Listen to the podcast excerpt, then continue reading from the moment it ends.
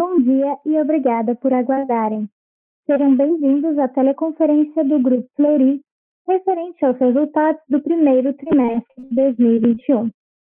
Estão presentes hoje conosco a senhora Giane Subsui, presidente, e senhor Fernando Leão, diretor executivo de Finanças e Relações com Investidores. Informamos que esse evento está sendo gravado e que todos os participantes estarão apenas ouvindo a teleconferência durante a apresentação do Grupo Fleury. Em seguida, iniciaremos a sessão de perguntas e respostas, quando mais instruções serão fornecidas. Caso algum dos senhores necessite de alguma assistência durante a teleconferência, queiram, por favor, solicitar a ajuda de um operador digitando asterisco zero. Esse evento também está sendo transmitido simultaneamente pela internet via webcast, podendo ser acessado no endereço www.seuri.com.br/ri, onde se encontra disponível a respectiva apresentação. A seleção dos slides será controlada pelos senhores. O replay deste evento estará disponível logo após seu encerramento. Lembramos que os participantes do webcast poderão registrar via website perguntas para o Grupo Fleury. Antes de prosseguir, gostaríamos de esclarecer que eventuais declarações que possam ser feitas durante essa teleconferência relativas às perspectivas de negócios do Grupo Fleury, projeções, metas operacionais e financeiras, constituem-se em crenças e premissas da administração da companhia, bem como informações atualmente disponíveis para o Grupo Fleury. Considerações futuras não são garantias de desempenho envolvem riscos, incertezas e premissas, pois se referem a eventos futuros e, portanto, dependem de circunstâncias que podem ou não ocorrer. Investidores e analistas devem compreender que condições gerais, condições do setor e outros fatores operacionais podem afetar os resultados futuros do Grupo Fleury e podem conduzir a resultados que diferem materialmente daqueles expressos em tais comparações futuras. Gostaria agora de passar a palavra para a senhora Jeane Sutsui, que iniciará a apresentação. Por favor, senhora Jeane, pode prosseguir. Bom dia a todos, sejam bem-vindos à divulgação de resultados do Grupo Fleury, referentes ao primeiro trimestre de 2021. Aqui no Grupo Fleury, estamos obcecados com a aceleração do crescimento. Acreditamos que as métricas mais importantes para uma empresa baseada em plataforma de saúde são o aumento de receita, de vidas atendidas e a capacidade de integrar novos produtos e serviços, potencializando a oferta de soluções integradas. Estamos satisfeitos com o crescimento apresentado no primeiro trimestre desse ano. 25,1% se comparado ao mesmo período de 2020, alcançando uma receita de 964,3 milhões de reais. Mas queremos mais. Vale destacar que esse crescimento em receita, além de representar vigor de nossas operações core business, veio acompanhado de aumento expressivo de vidas atendidas pelo grupo, por meio de Saúde D, nossa plataforma de saúde lançada em setembro do ano passado. Das cerca de 1,1 milhão de vidas atendidas pelo grupo no primeiro TRI de 21, 9,8 vieram de saúde D. O percentual é o dobro do registrado no quarto TRI de 20. Se em pouco mais de seis meses de operação a plataforma já conseguiu gerar um volume tão substancial de vidas atendidas, o que deve vir pela frente? A resposta é mais crescimento. Importante dizer que, além desse forte crescimento registrado no trimestre, mantivemos resultados robustos. O EBITDA aumentou 45% se comparado ao mesmo período de 2020, alcançando 285,5 milhões de reais. E o lucro chegou a 118,6 milhões de reais, 102% superior ao resultado do primeiro trimestre do ano passado. O potencial do marketplace fica ainda mais evidente quando analisamos que essa safra de vidas foi gerada apenas pelos negócios B2B da plataforma. A versão B2C de saúde D, lançada em fevereiro, ainda está em fase piloto. Quando estiver aberta a pessoas físicas de todo o Brasil, terá assinatura de serviços de saúde com opção de planos mensais, semestrais ou anuais, que dão direito a consultas de telemedicina, exames de rotina e descontos em medicamentos e outras ofertas. Em nossa visão, a versão B2C representa uma opção de acesso à saúde de qualidade para todos os brasileiros. Além disso, é mais um passo do grupo em sua missão de democratizar o acesso à saúde no Brasil, gerar impacto social positivo e contribuir para a sustentabilidade de todo o setor de saúde. Nenhuma frente de atuação do grupo se expandiu mais que o serviço de telemedicina. Desde que foi criado até hoje, foram mais de 300 mil teleconsultas. No entanto, mais impressionante que o número absoluto é sua curva de crescimento. Se em 2020 a companhia realizava 3 mil consultas ao mês, hoje esse volume é alcançado em apenas um único dia. Com isso, só no primeiro TRI de 21 foram realizadas 177.707 teleconsultas, um volume maior do que o todo o ano de 2020 somado e um crescimento de 104,4% em relação ao quarto TRI de 20. Do total de pacientes atendidos no primeiro TRI de 21, quase 82% deles estavam utilizando o serviço pela primeira vez. Para oferecer um serviço de telemedicina de alta qualidade, com taxa de resolutividade de 89%, Saúde D conta com mais de 670 médicos contratados. O avanço da telemedicina comprova que duas das nossas mais importantes premissas para o crescimento futuro da companhia estão certas. A primeira delas é que o consumo de saúde se dará cada vez mais de maneira híbrida, com pacientes acessando produtos e serviços de forma presencial e também digital. Um dado interessante nesse sentido é que quase 40% das teleconsultas realizadas pelo grupo foram originadas em lugares onde a companhia não tem presença física, inclusive no exterior, em países como Estados Unidos, Inglaterra e Portugal. A segunda premissa é que a tecnologia e o desenvolvimento da plataforma vão proporcionar cada vez mais uma oferta de soluções integrada e a recorrência de atendimentos ao mesmo cliente.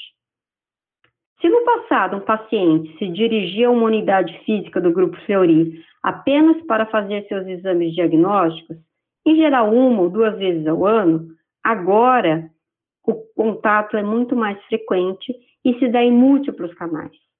E o atendimento em cada canal tem o potencial para levar o paciente a novas interações com o grupo. Um exemplo de como isso acontece na prática. No primeiro trimestre desse ano, Saúde D impulsionou uma receita de 6,1 milhões de reais em serviços para todas as marcas e unidades do Grupo Fleury, o dobro do registrado no quarto TRI de 20. Embora o valor ainda seja modesto, a curva de crescimento mostra o tamanho da oportunidade que temos pela frente. Uma outra frente que vem expandindo fortemente, além da telemedicina, é o atendimento móvel, que correspondeu a 7,7% da receita bruta do trimestre, um crescimento de 86% em relação ao mesmo período de 2020. Hoje, a receita gerada pelo atendimento móvel é maior do que a de qualquer unidade física de qualquer bandeira do grupo. Ao conseguir identificar as novas necessidades do consumidor que busca a comodidade do atendimento em casa, a companhia conseguiu capturar valor e pavimentar uma forte avenida de crescimento. Mantendo o ritmo de aquisições, no início de abril anunciamos a compra de 66,7% da rede paulista Vita, referência em consultas e cirurgias ortopédicas, assim como sessões de reabilitação.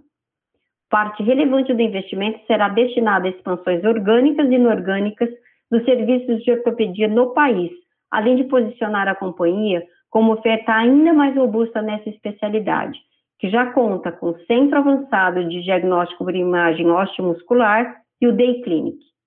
A aquisição da Vita se soma a quase uma dezena de outros movimentos realizados nos últimos 12 meses, que contribuíram para tornar a companhia cada vez mais uma protagonista no setor de saúde. Só para relembrar, neste período, lançamos a maior plataforma de saúde do país, Saúde D. Criamos um dos maiores fundos de Corporate Venture Capital de saúde do Brasil, Cortex.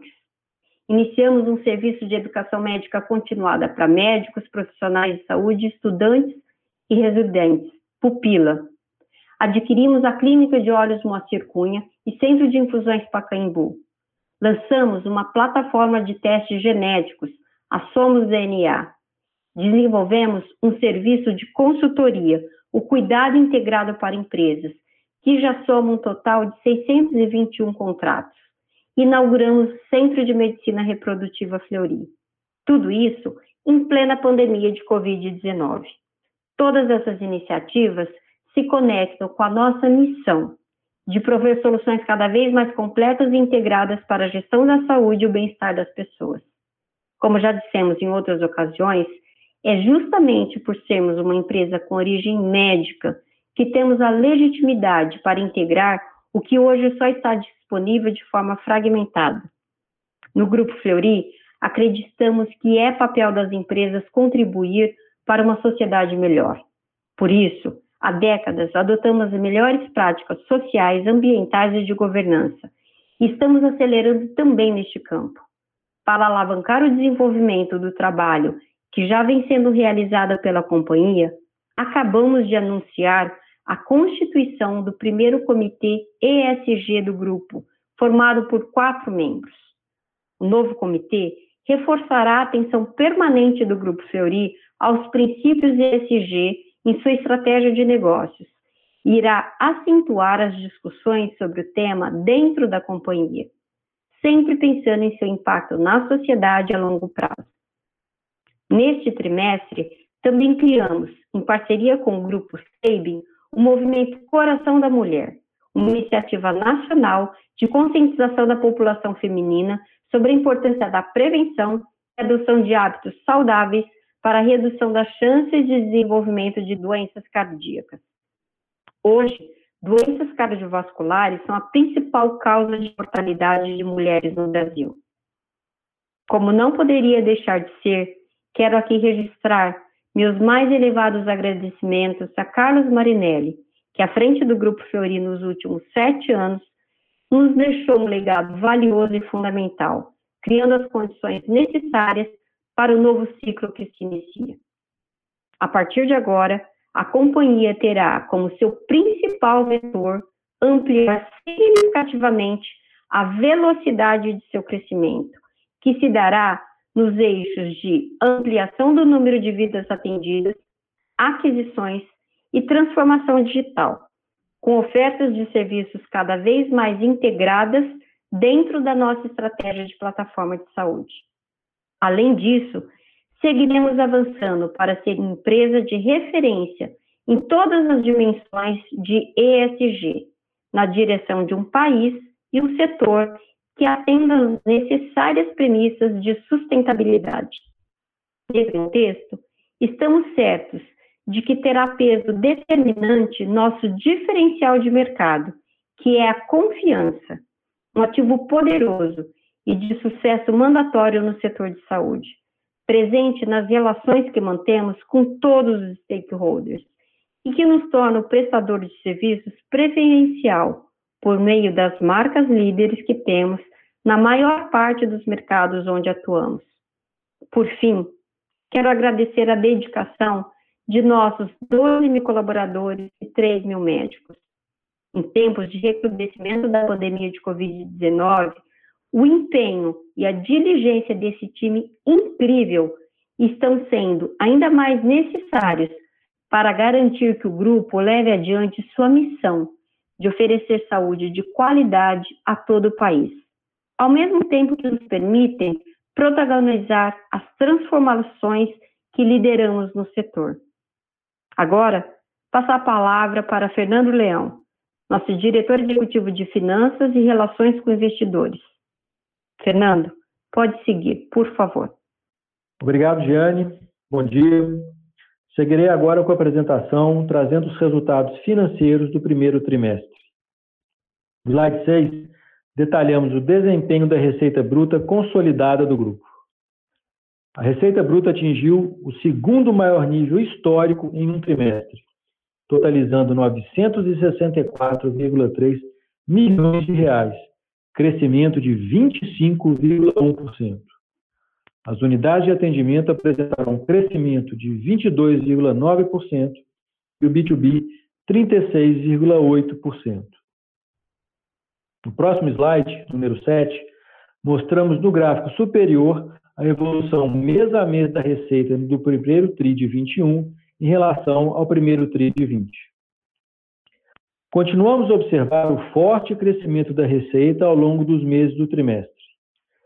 Vale ressaltar a importante expansão nos meses de janeiro e fevereiro de 21, de 11 e 15,4% respectivamente, visto que a base de comparação do mesmo período do ano anterior, ou seja, janeiro e fevereiro de 20, não havia sido ainda impactada pela pandemia e registrava já à época crescimento de dois dígitos.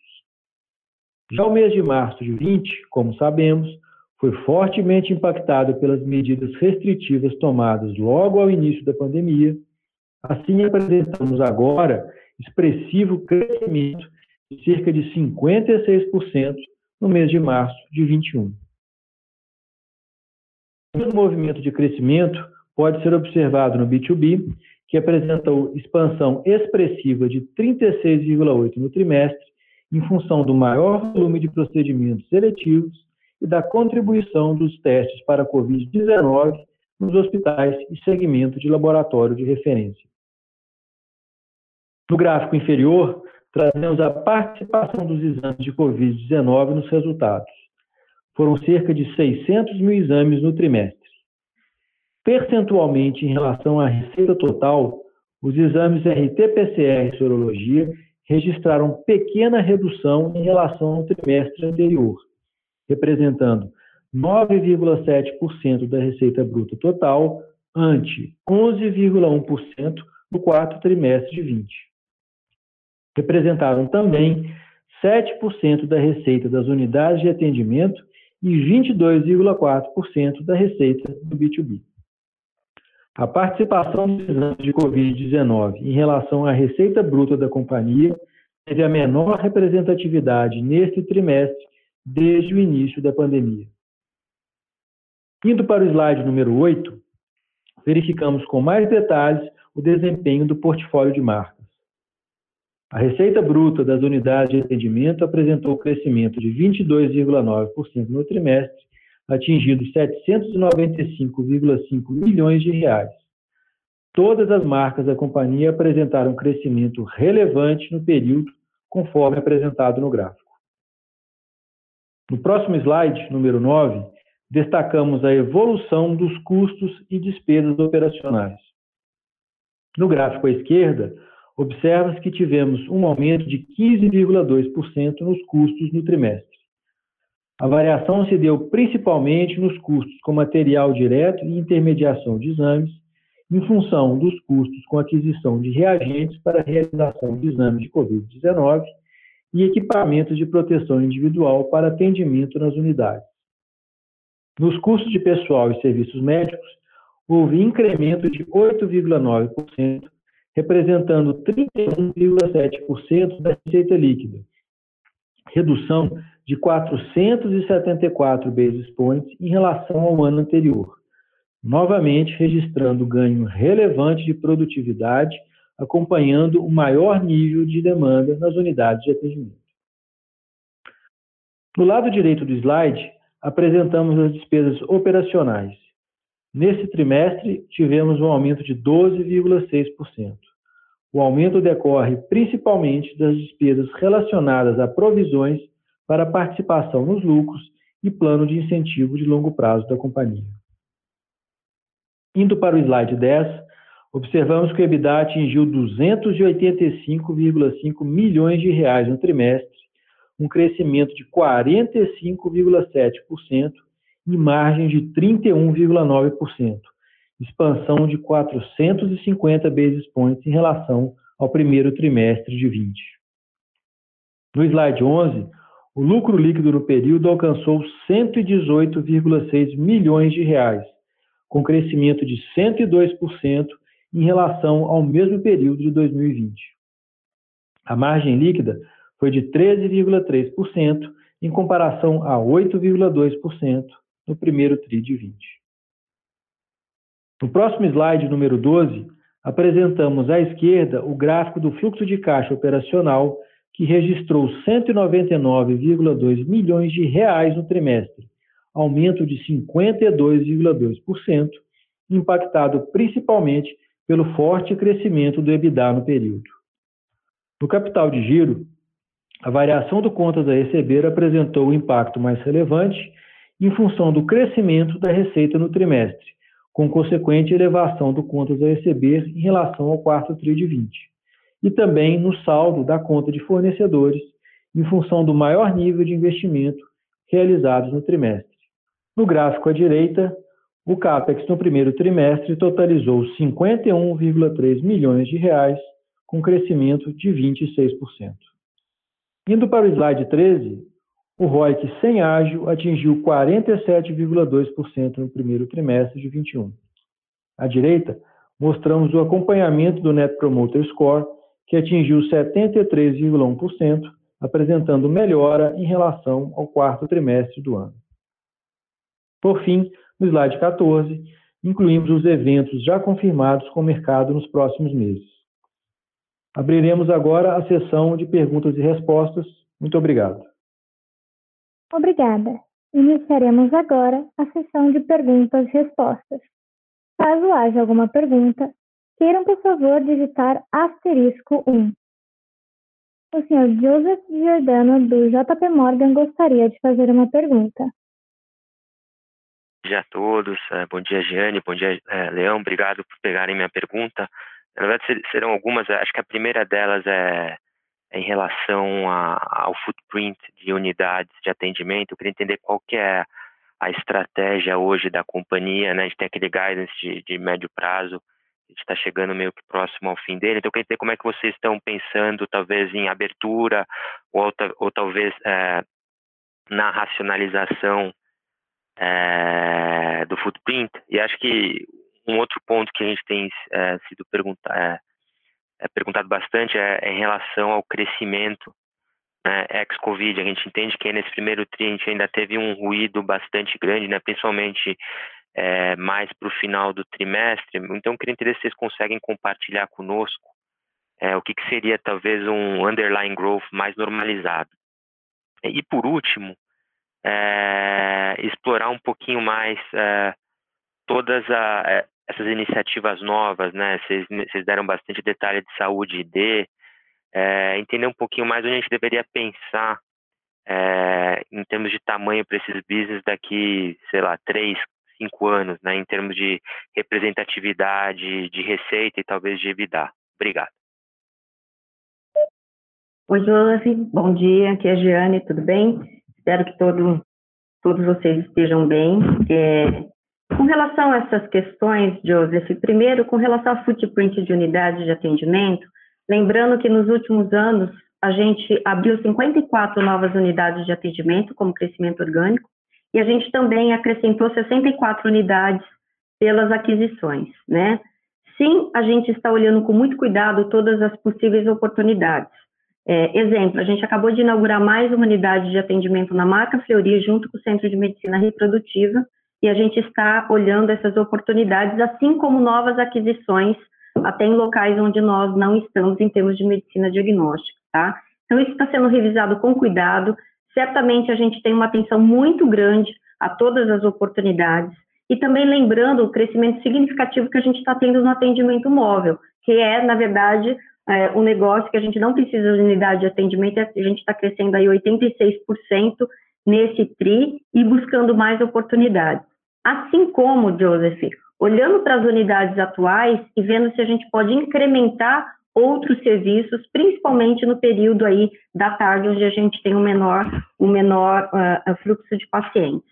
E eu gostaria, por último, de lembrar que nesta, desde que se iniciou a pandemia de Covid, a gente está com todos os protocolos de segurança nas unidades e a gente está tendo que se adequar para atender os nossos clientes, mesmo mantendo todo o distanciamento, tá? Então, é um olhar que nós estamos agora muito atentos com relação a isso, mas eu acho que a gente tem aí, como eu falei, é, um olhar muito atento para aquilo que faz sentido a gente crescer de forma orgânica e também um olho nas aquisições. Com relação ao crescimento ex-Covid, Joseph, vocês viram que este trimestre a gente já traz uma receita de Covid que corresponde a 9,7, que é menor do que nos trimestres anteriores, Lembrando que no quarto TRI a gente teve 11,1% de receita de Covid.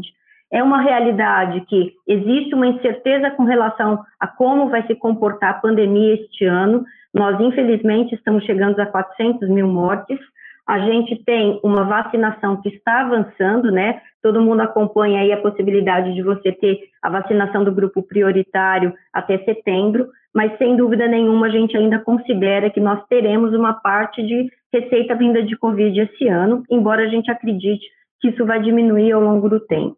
A gente teve um crescimento, Joseph, robusto, mesmo ex-Covid, né? O que mostra realmente a força das nossas marcas, a força da parte de medicina diagnóstica. E eu lembro a vocês que nós ainda temos um contingente grande de pessoas que deixaram de fazer exames e cuidar da saúde, né? Eu falo que por exemplo, na parte cardiovascular, na parte de oncologia, nós já temos dados aí de que a população houve uma, uma, certa, uma certa piora aí no acompanhamento de doenças crônicas, o que nos leva a acreditar cada vez mais que a gente vai ter um crescimento do nosso core diagnóstico.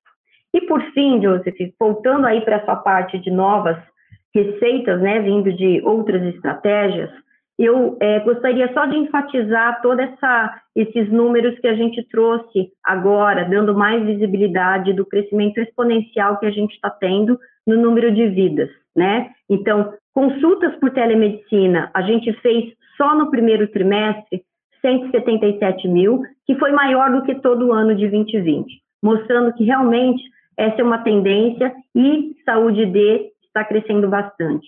Um outro dado muito relevante quando a gente fala sobre o conceito de plataforma é realmente o número de vidas que está conectado a isso, né? Então, esse número de 9,8% das vidas atendidas no primeiro TRI, já vindo de saúde D, que é o dobro do trimestre anterior, mostra o quanto que a gente pode crescer. Com relação aos novos negócios, a nossa visão é de que cada vez mais a gente vai ter esse atendimento híbrido. Então, ao mesmo tempo que a gente faz todo o crescimento de soluções digitais, né, a gente também vê oportunidade, sim, de abrir novas avenidas com o que a gente chama de outros serviços.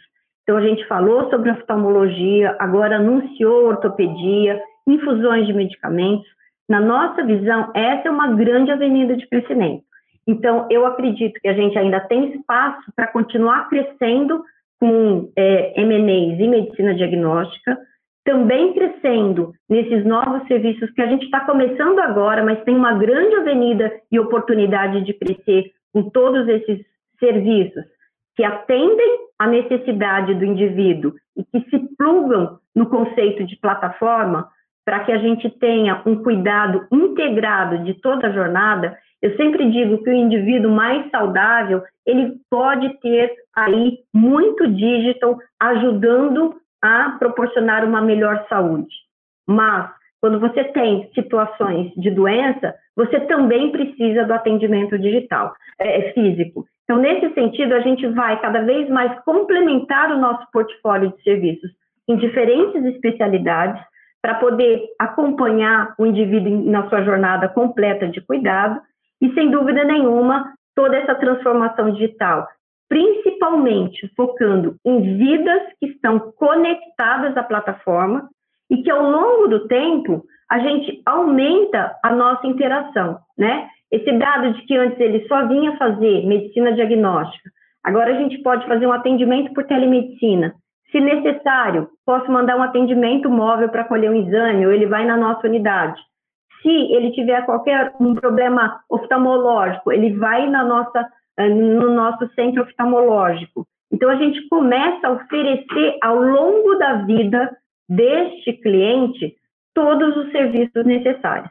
Então, de uma forma geral, a gente tem sim uma perspectiva de crescimento robusto também nessas novas estratégias, além de todo esse fortalecimento digital. Obrigada, Joseph. Eu não sei se eu respondi todas as suas questões.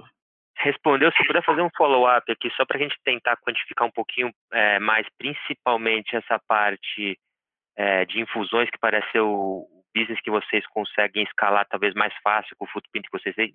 Vocês têm alguma estimativa de tamanho de mercado para isso? É, e o segundo ponto aqui, né, você falou é, de M&A acelerar bastante. É, a gente está vendo uma consolidação bastante rápida na cadeia de saúde, né? É, eu queria entender como é que está a cabeça de vocês para talvez alguns movimentos maiores né, dentro é, de, de M&A, né, tanto na parte ambulatorial quanto na parte diagnóstica. Obrigado. Joia, Joseph. Primeiro, infusão. Lembra que nós começamos esse business utilizando o espaço físico dentro das nossas unidades, né? Então, a gente realmente colocou o serviço de infusão em unidades que nós já temos aí toda a parte de uma infraestrutura adequada e a gente viu que a gente pode escalar muito mais.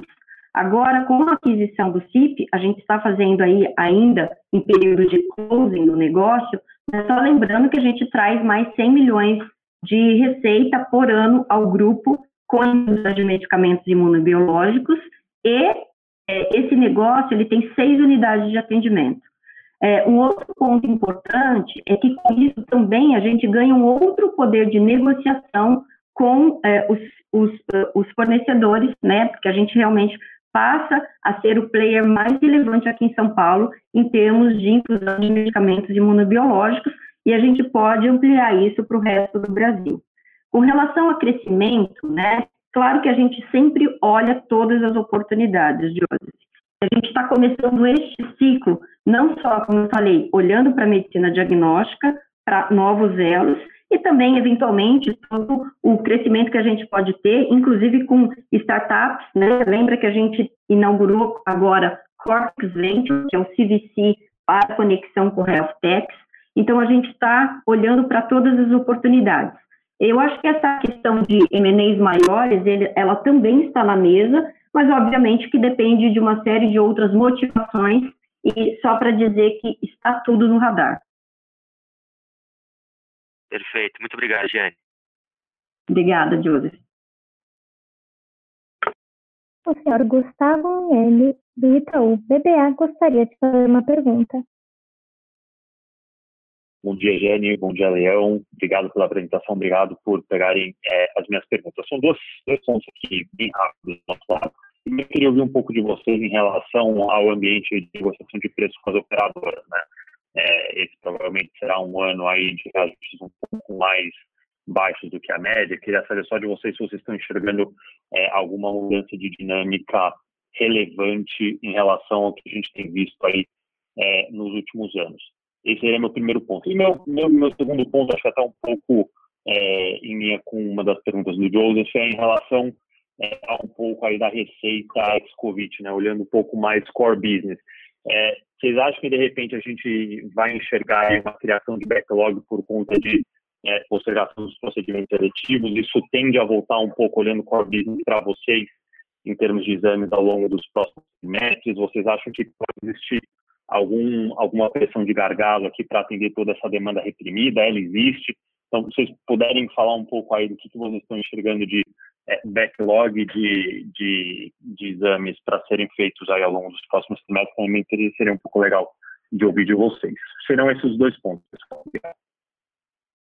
Senhoras e senhores, queiram, por gentileza, permanecerem conectados. O conference call de Fleury retornará em instantes.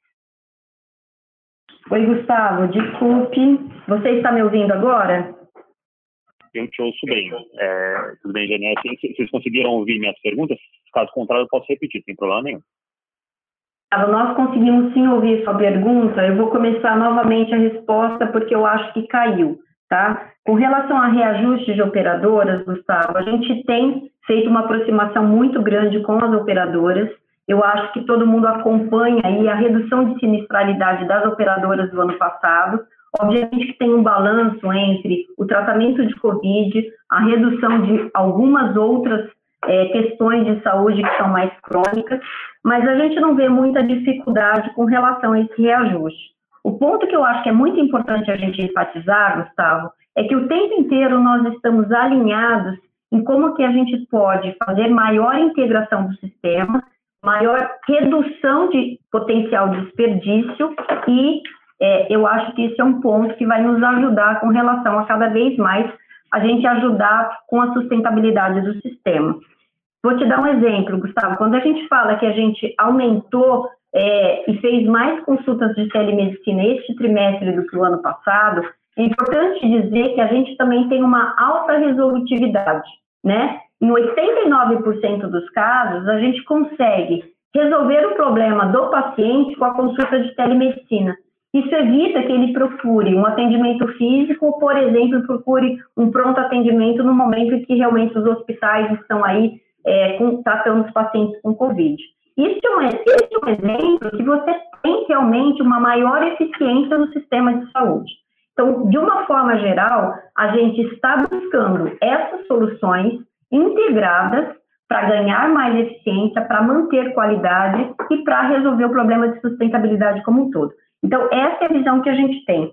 Com relação a, a possíveis exames aí, ou demanda que não foi é, plenamente realizada durante a pandemia de Covid, sim, a gente acredita que a gente tem uma situação em que muitos pacientes, principalmente os pacientes aí com doenças crônicas, eles deixaram de alguma forma de ter um acompanhamento tão próximo, muitos deixaram de fazer exames diagnósticos, infelizmente, né? Porque a gente tem aí uma situação de saúde no país que ela, é, ela exige atenção. A gente sempre cita que nós temos, por exemplo, é, algumas doenças que seja o acompanhamento crônico, que é fundamental, seja o diagnóstico precoce em algumas situações, ela evita um custo maior para o sistema de saúde, né? E nós sabemos que muitos pacientes, vocês acompanham aí, por exemplo, os dados de sociedade de cardiologia ou sociedade de oncologia, que a gente tem pacientes aí que deixaram de fazer um acompanhamento. Então, isso virá,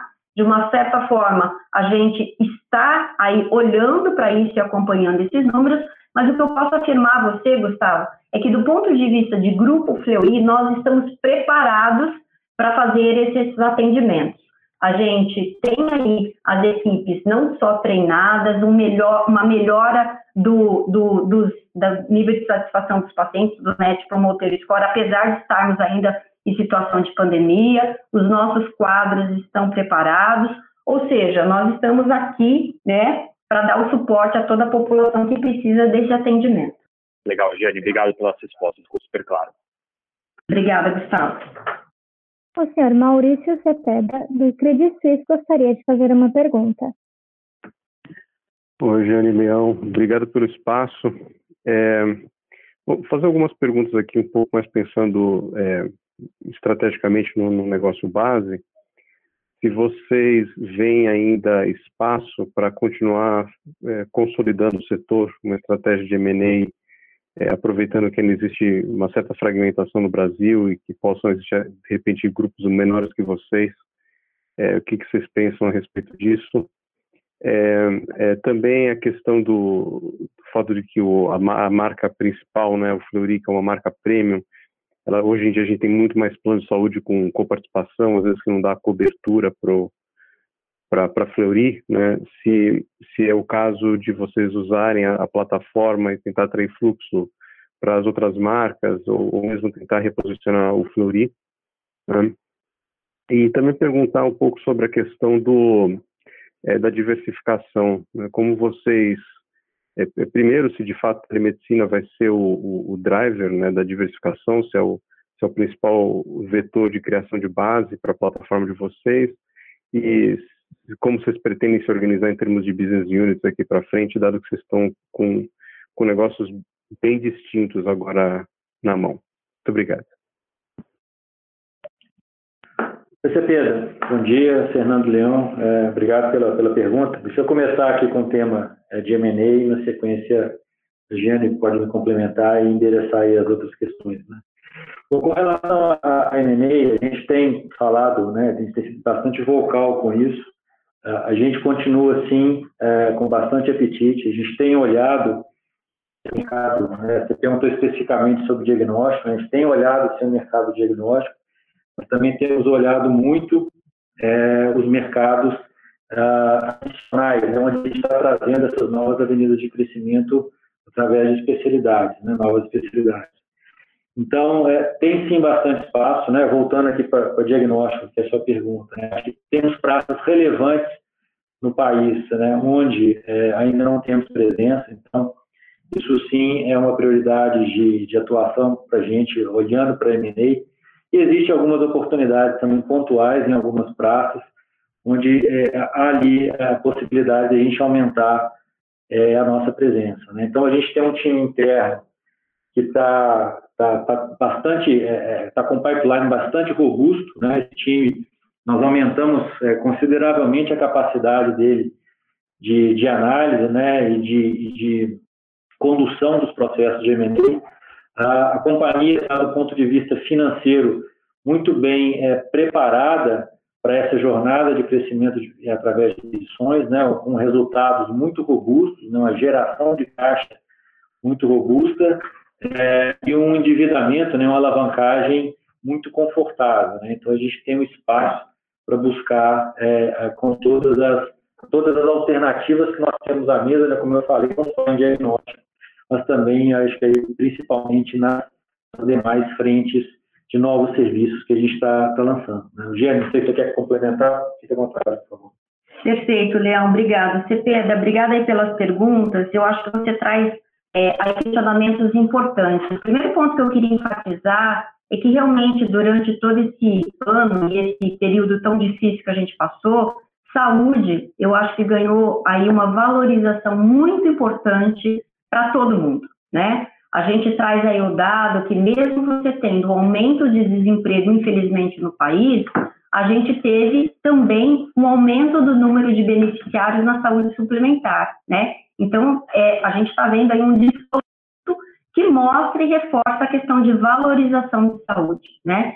Então, a gente tem, mesmo nas nossas marcas, um aumento aí dos números de beneficiários que têm acesso às nossas marcas, tá? Então, sem dúvida nenhuma, o desafio de sustentabilidade, ele é um fator importante e a gente vê como a gente oferecendo soluções que realmente atendam a necessidade do cliente, do paciente, do médico e também a questão de uma maior eficiência no setor, isso vai fazer com que a gente continue crescendo nos nossos negócios atuais, mesmo em negócios que hoje estão posicionados no segmento premium intermediário alto, né?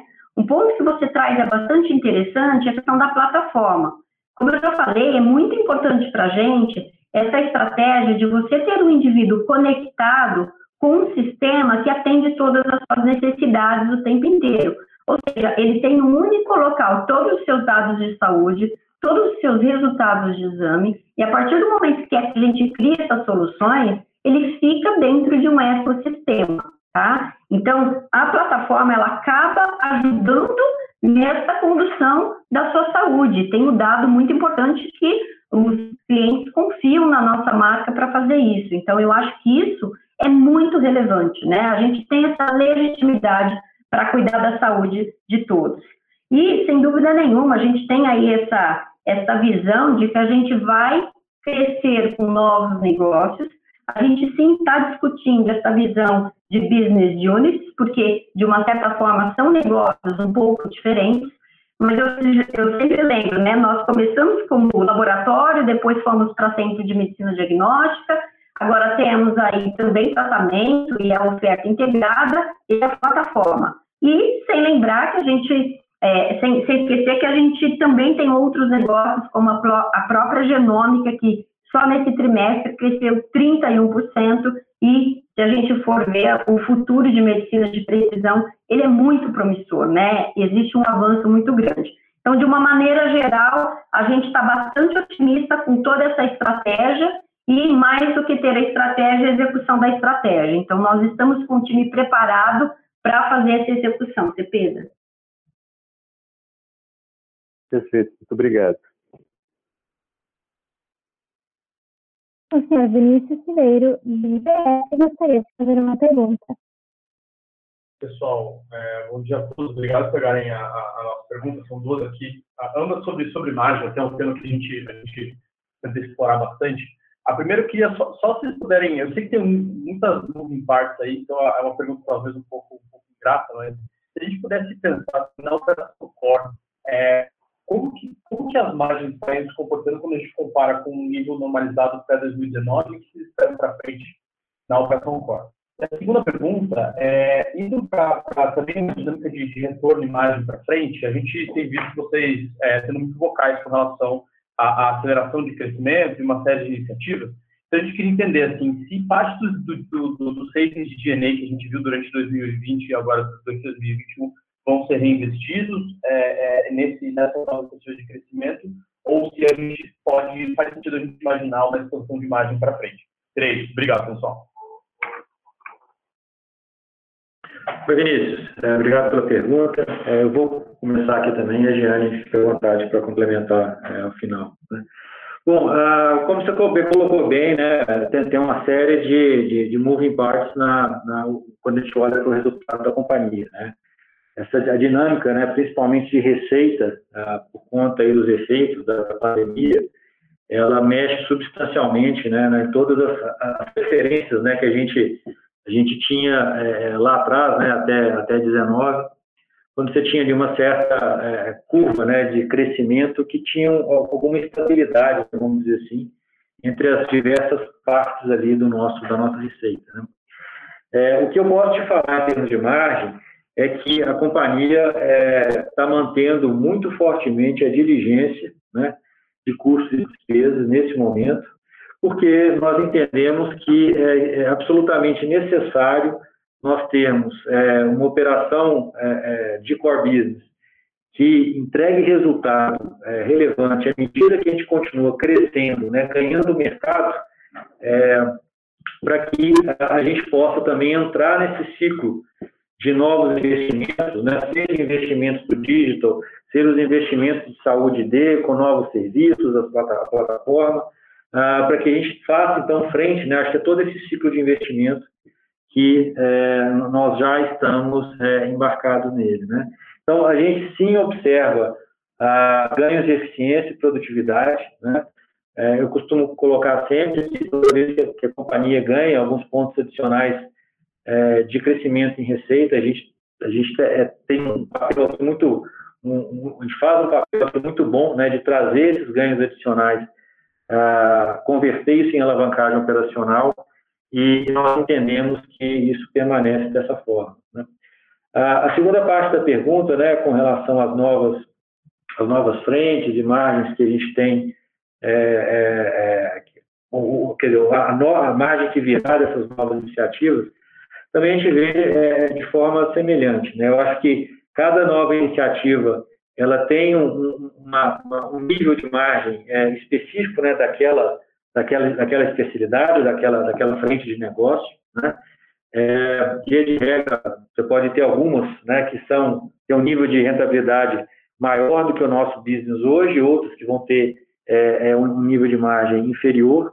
Né? Mas o, o, eu acho que tem uma mensagem importante, é a gente sempre busca, primeiro, né, ah, nas definições, a gente buscar energias, o primeiro ponto é esse. O segundo ponto, né, nós temos uma base instalada é, de unidades é, muito, muito grande e nós buscamos é, conectar essa base instalada, né, e a gente colocou bem aqui alguns pontos anteriores, né, essa oferta integrada de serviços que a gente está trazendo via plataforma para também alavancar o crescimento dessas novas é, é, especialidades, desses novos serviços, isso com certeza também é, contribui para que a gente tenha é, possibilidades de, ao entrar um novo negócio, a gente também alavancar não só o crescimento, mas também a rentabilidade dele. Né? Agora, a questão da margem combinada do grupo, obviamente, ela vai depender um pouco da velocidade né, de cada movimento desses é, em relação aí o que, ao que, a gente tem é, pela frente. Né? Em fusões, a gente mencionou aqui agora, é, fizemos uma aquisição relevante, estamos ainda pendente do close, mas ela já traz mais de 100 milhões de reais de receita é, para a unidade. Então, ela acelera muito rápido e, obviamente, é, ela vai ter uma contribuição é, ali de, do nível de margem específico desse negócio mais relevante do que as demais especialidades que a gente também está é, trazendo né, para o portfólio da companhia, que também vão ter seu ritmo próprio de crescimento. Jane, se quiser complementar.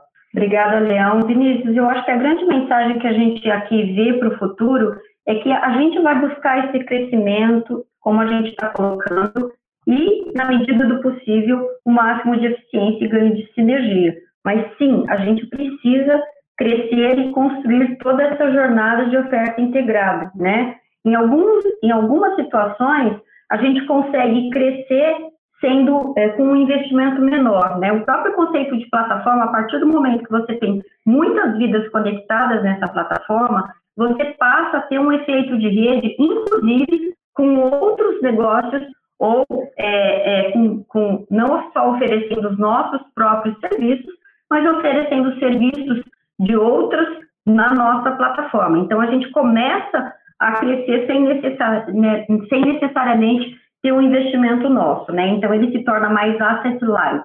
Mas, neste momento, a gente está numa fase em que a gente vai precisar investir, a gente vai precisar crescer e o balanço da eficiência virá a partir do momento, a gente sempre busca, a partir do momento que a gente tem ganhos de sinergia. O nosso foco agora é crescimento, é diversificação, é transformação digital, é fortalecer cada vez mais a estratégia de plataforma. Perfeito, Diane obrigado pela resposta. Lembrando que para fazer perguntas, basta digitar asterisco 1. O senhor Gustavo Tisseiro, do Bradesco, gostaria de fazer uma pergunta. Bom dia, Jane. Bom dia, Leão. Obrigado por pegar minha pergunta. as perguntas.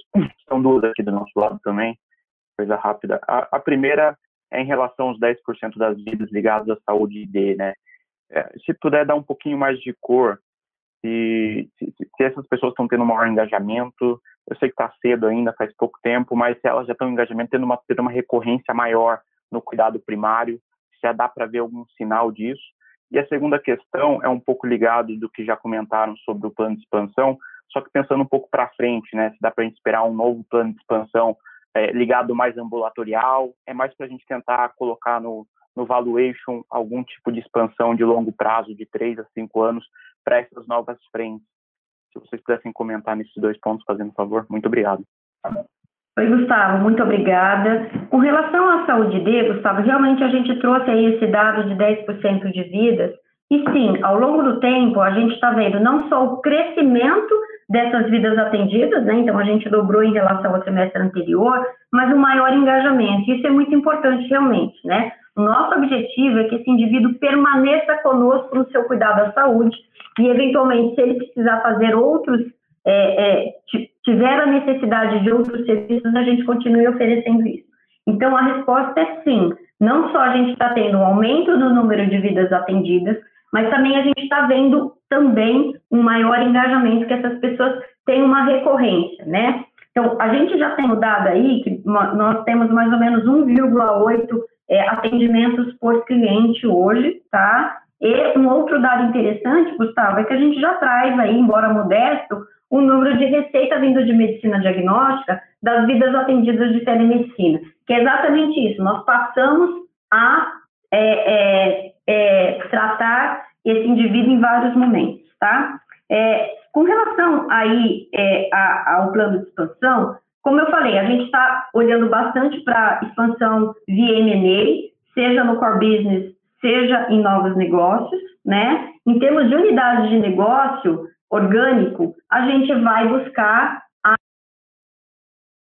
unidades com relação a, por exemplo, é, as regiões onde a gente vê ainda espaço para a gente crescer, tá? Então, de uma forma geral, é isso. Obrigada, Gustavo. Obrigado, pessoal. O senhor Rafael Alves, do BTG Pactual, gostaria de fazer uma pergunta. Bom dia, Giane, Leão, bom dia a todos, vereador Samuel Alves aqui do BTG. É, são duas perguntas, é, é, ambas sobre o Saúde ID. A primeira é sobre é, o econômico da plataforma. Salvo engano, vocês comentaram aí 6 milhões de reais de receita no primeiro trimestre. É, a gente, olhando aqui, 178 mil consultas, né? Uma conta simples, seria a gente pensar em cerca de 30, 35 reais por consulta. É, faz sentido esse cálculo? Era só para pegar um pouquinho aí de cor com relação ao econômico da plataforma. E, e, a segunda pergunta, se existem, né, e como andam as conversas né, com as operadoras para elas é, eventualmente adotarem né, o Saúde D como plataforma de referência. Obrigado. Obrigada, Samuel. Só fazendo esclarecimento, né, a gente trouxe esse número de 6,1 milhões, mas esse é, é, essa é a receita de medicina diagnóstica que veio dos atendimentos de telemedicina, tá? Então, a gente tem sim receita de saúde D por este serviço de telemedicina, que não é esse valor aqui de 6,1. É, por que, que a gente trouxe o 6,1? Porque muitos perguntam se a receita virá somente do atendimento de telemedicina. E a gente diz que não. A partir do momento que o indivíduo está na plataforma e ele necessita de outros serviços, ele passa a ter esse atendimento também nos outros elos. Eu acho que é isso que a gente quer enfatizar, né? A partir do momento que a gente cresce o número de vidas na plataforma, esse indivíduo ele passa a ter mais interações conosco e ele passa a então receber outros serviços que não da própria telemedicina, tá? Para você ter uma ideia, hoje, mais ou menos, a saúde D, junto com os novos negócios, ela acaba tendo aí 2% da receita total do Grupo Fleury. Agora, o ponto mais importante é a nossa capacidade da gente impulsionar isso, né? Não só com o aumento do número de vidas, mas com essa receita que virá desses clientes que vão ficar conosco durante a vida, né, tendo o atendimento de, sua, de suas necessidades. Então, a nossa visão, a gente tendo mais vidas, ao longo do tempo a gente vai impulsionar a nossa receita.